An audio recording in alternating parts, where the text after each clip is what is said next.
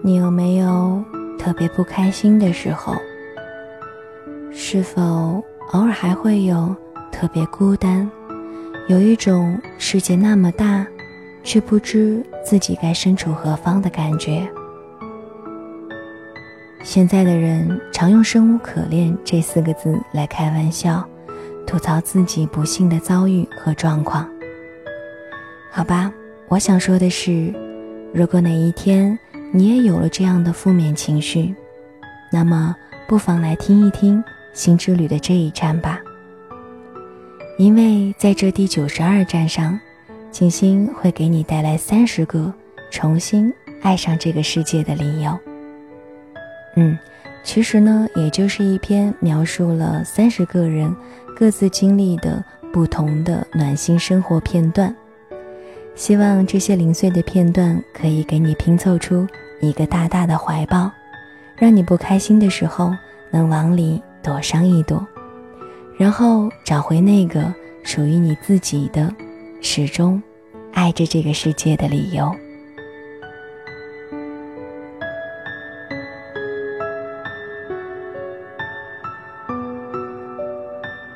下午整理东西，翻出了一本杂志，我掸了掸上面的灰尘，突然想起来，大二的时候有去过这家杂志社实习，因为是情感类的杂志，当年几乎每天都能够收到很多读者的来信，在这里面有一个板块叫做“心情俱乐部”，读者的很多来信内容都会刊登在这样的一个板块上。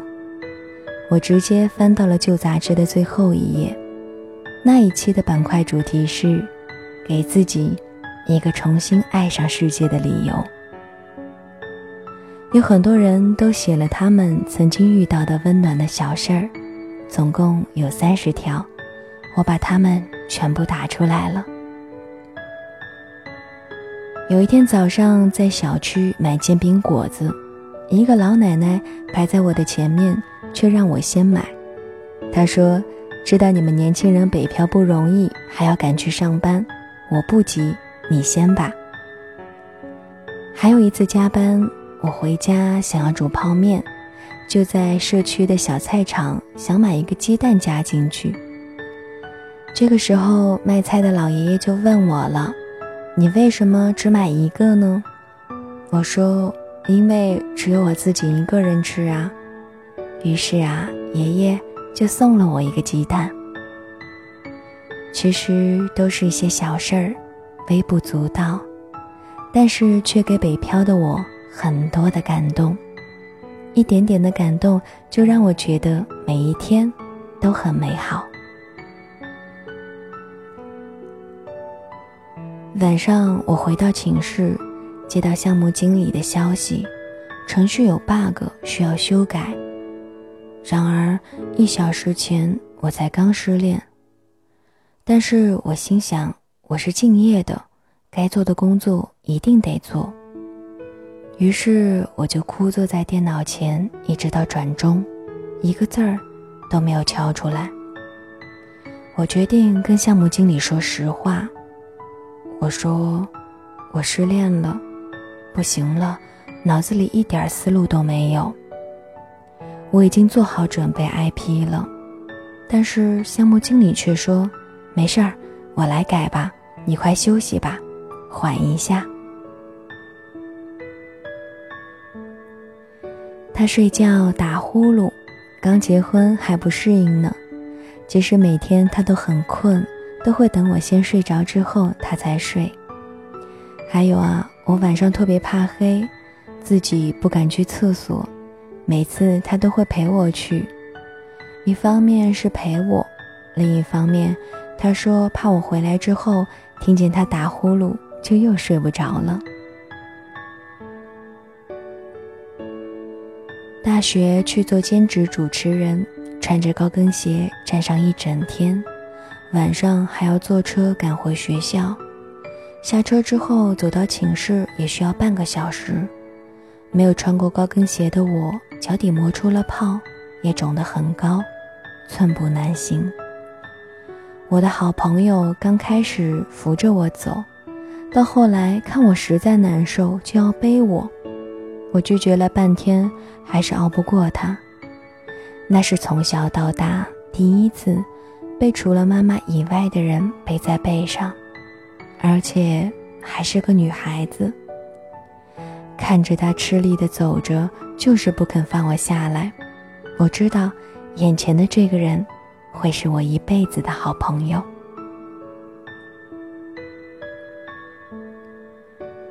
去年在台湾游玩的时候，在九份黄金博物馆下山时走错了方向，当地居民居住的地带与公车站完全是两个方向。然后我偶遇了一个跟我情况一样的广东女孩，我们搭伴儿一起找路，问了一个当地人，那个人很好，说我回家去开车，你们在这等着，我啊送你们去公车站。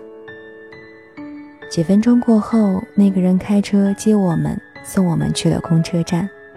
当时对他并没有任何的怀疑，他还在车上给我们介绍当地的情况呢。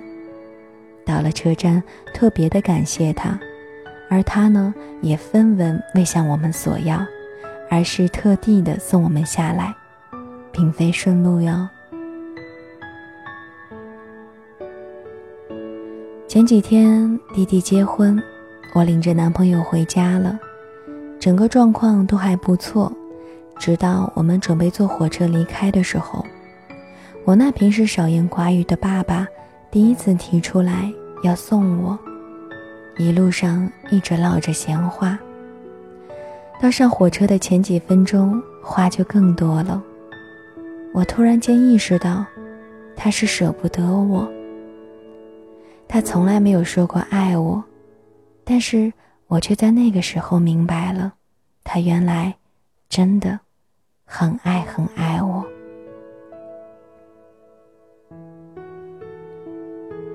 有一次皮夹子掉了，没钱坐车回家，也没有钱吃晚饭，在路上犹如游魂一般的晃荡了三个小时，精疲力尽，只好坐在深夜酒店的马路边上。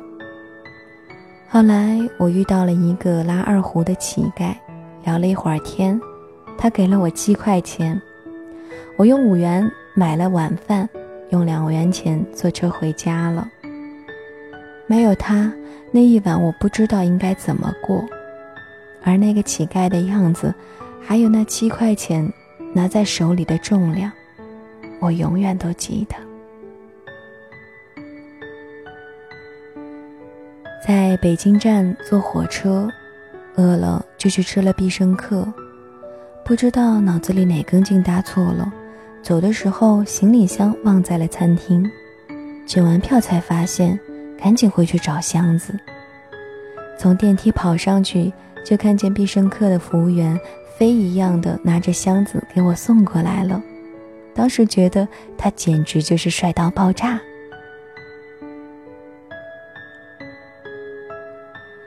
曾经跟室友们的关系并不是很愉快，然而去年年底在寝室忽然晕倒，被室友叫醒之后去医院做了很多检查，也没查出来是什么原因，但是身体还是不舒服。那一天不论什么检查，室友都会一直陪着我。去卫生间如果超过十秒钟没有动静的话，室友就会大声的叫我。因为怕我又晕过去了。之后好久的一段时间，室友们都很关心我，只要稍微有一点不舒服，都担心的不行。室友的妈妈也有每天打电话过来问情况。往事已去不可追，但是放在心里，却会越想越甜。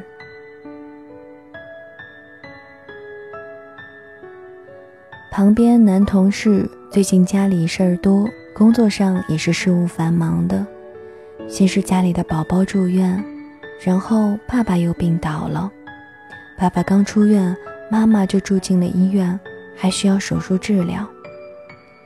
看着他那样，我想到了自己的情况，就略微感慨道：“哎，现在我们这个年纪呀，上有老下有小，心真累。”不料那个男同事一边给客户拨着电话，一边抬头跟我说：“没事儿，我觉得挺好，至少我们现在可以为父母做点什么，还可以尽力的照顾他们。”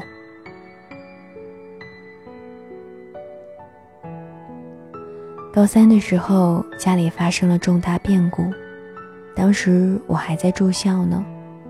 中秋节的时候，五十多岁的班主任拎着一大袋子的月饼和牛奶来宿舍看我，我当时抱着老师就哭了，感觉当年轻人都变冷漠的时候，竟然有一位没有血缘关系的老师来看我，那种温暖是让我高三一直坚持下去的理由。因为是这个老师，让我又相信，这个世界还是有温度的。如果不是这位老师，我现在也不可能读研，也许连大学都考不上。每次想要放弃的时候，我都会想到老师拎着袋子来看我。崴到脚了，去了医院，拍片室外有很多人在等。一个年纪很大的老奶奶给我让了座位，我说不用啦。她说：“你年轻要养好，人生啊还长着呢。”妈妈刚被查出得了癌症的时候，我坐在单位里发呆。同事姐姐过来拍拍我，跟我说：“别的忙啊，我帮不上。”但是如果你需要钱的话，就跟姐说，姐这里有钱。他并不富有，平日里也一向很节省。我当时眼泪就出来了。有一次我生病了，输液，有一瓶液体很苦很苦，但是我咳嗽不能够吃甜的食物来中和。当我苦的眼泪都快掉下来的时候，有一个护士美女给了我一个橙子。我当时觉得，这一定是世界上最好吃的橙子。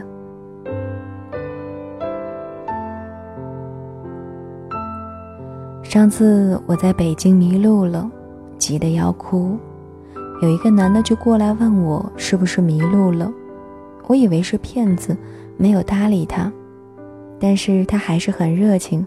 一直问我要去哪儿，我以为是黑车司机呢，他却突然掏出了一张名片，说自己并不是坏人，问我是不是有困难。我告诉他我要去崇文门，他说他要去宣武门办事儿，可以给我送过去。临下车的时候，我要给他钱，他也没要。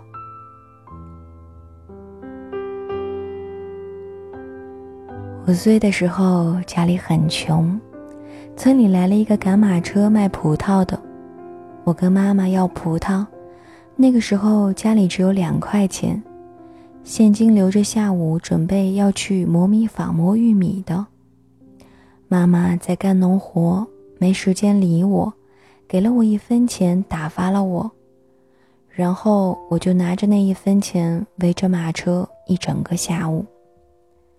卖葡萄的叔叔听说我家条件不好，于是就非常好心的送了我两串葡萄。记得那是一个很冷的冬天，大约半夜十一点左右吧。我跟男朋友说想要吃烤地瓜。后来我才知道，男朋友冒着寒风跑了很远。想去要买一个给我送过来，可是太晚了，没有买到。虽然没有吃到，但是每次当我回忆起这件事情的时候，那种感动都历历在目。啊，对了，这是前男友。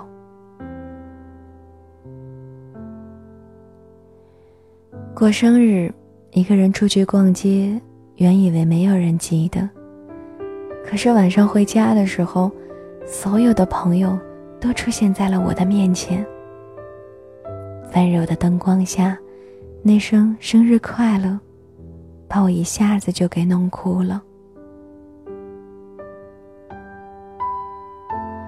去男朋友的城市玩，他有考试不能够陪我。我在语言不通、道路不熟的情况下乱走，迷了路。他考完试打电话问我在哪儿呢，能看到什么标志，还叫我站住不要动，他来找我。大概过了十几分钟吧，我看到他跑过来，满身是汗，白色的衬衣也湿了一半。他怒斥着我：“不是叫你等我考完试再陪你出来逛吗？自己走丢了怎么办？”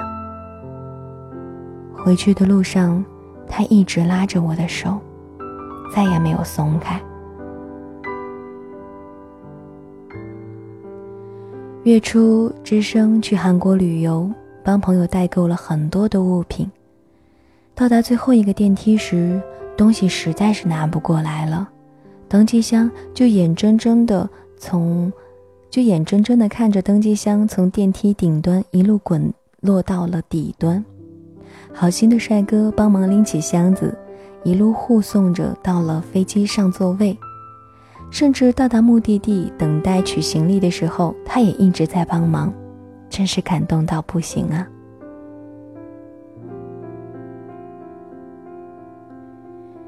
我妈进监狱一年之后，我爸又进去了。我仅剩的姥姥跟我说：“我啊，就是这命了。”我们队长跟我说：“孩子。”你要努力呀，你只剩你自己了，所以你不能放弃。今年过完年从老家回来，妈妈给我带了一些吃的，本来以为就是普通的东西，结果晚上到家打开一看，每一样都是我喜欢吃的，忽然之间眼睛就模糊了。之前一个人去大剧院听音乐会，进了入口，马上就要安检了，我依然浑然不知入场入场券已经丢了。可是有人突然就跑到了我面前，塞到我手里一张票，告诉我说：“这是你掉的票。”我当时特感激他，连连说谢谢。如果没有他的话，那一天的音乐会就泡汤了。而更奇妙的还在后面呢。我进入剧院，在去洗手间的路上，与我对面过来一位女士擦肩而过的瞬间，捡起了她掉的一张票。瞬间，我也不知道自己怎么了，同样非常兴奋的就跑过去递给她。当她频频微笑着说谢谢的时候，我仿佛看到了刚刚的那个自己。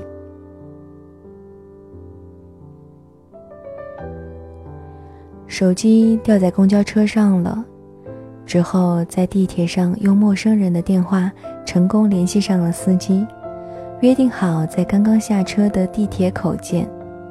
司机师傅折返送还手机之后，掉头就要走，也没说姓名，也没说酬谢。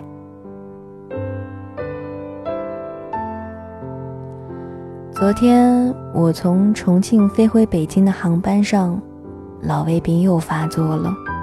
由于行动迟缓，下飞机转乘的大巴车已经挤得满满的。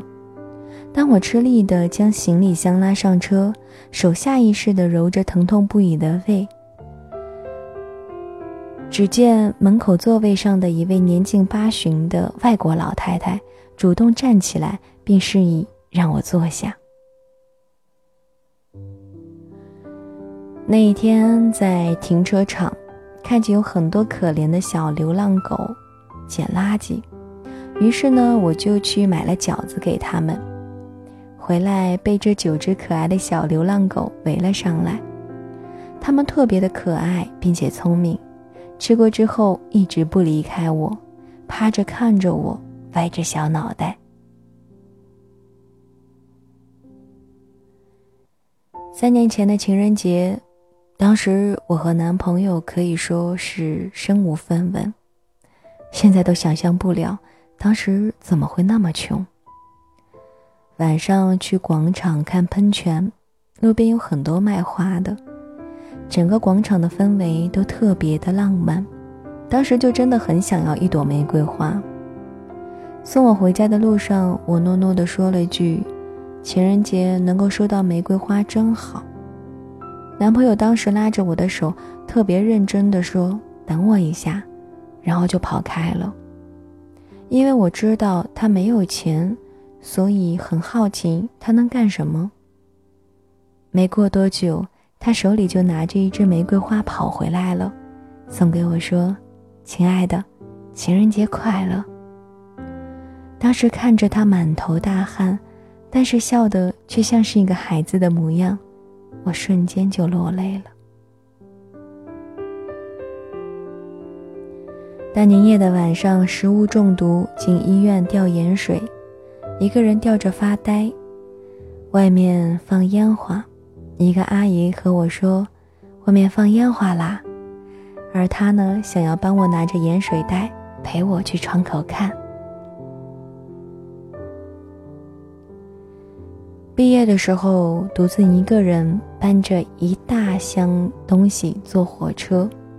进站的时候，箱子太沉，搬一小会儿就搬不动了，放地上堆着。这个时候，旁边一个女生看到了，就主动过来帮我搬，一直送我到那节车厢。当时真的很感激，要不我会怀疑我最后会累晕在最后那一长串的楼梯上。合上杂志，仔细想一想。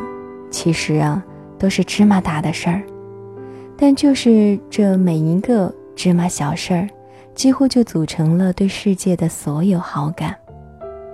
三十个重新爱上世界的理由，没有想象中的华丽，并且充分。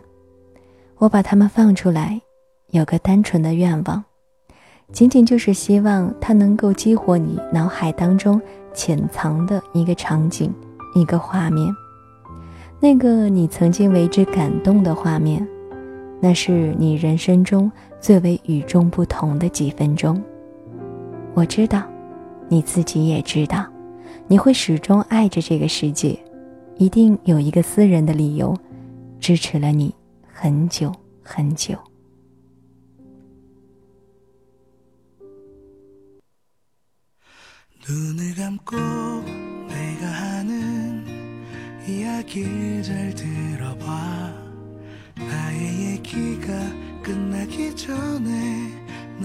读完这样的一篇文章呢，我突然感受到，我们平日里啊，一定要带着一份善意去面对生活和面对这个世界，因为你不知道自己的一些不经意的善意的小举动和一些温暖的小话语，也许就会成为别人一辈子的珍贵回忆。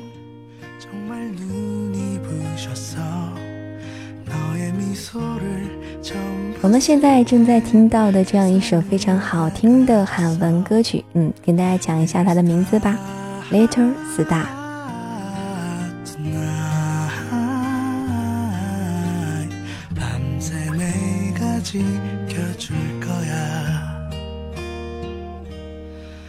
품에 안긴 채 곤히 잠든 널 보면 나는 잠시도 눈을 뗄 수 없어. 이렇게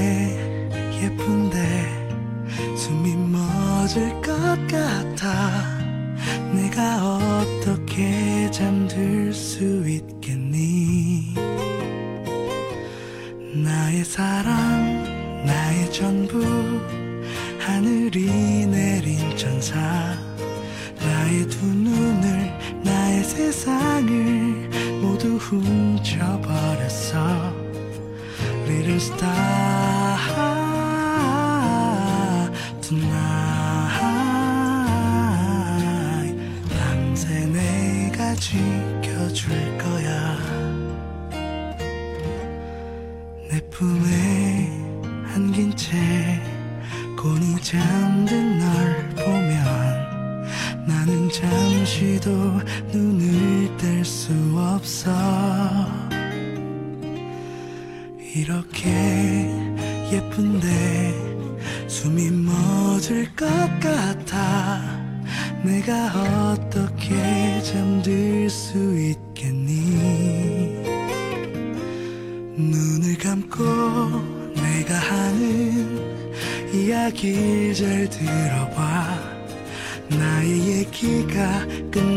전에 너는 꿈을 꿀 거야. Little star tonight 밤새 내가 지켜줄 거야. 내 사랑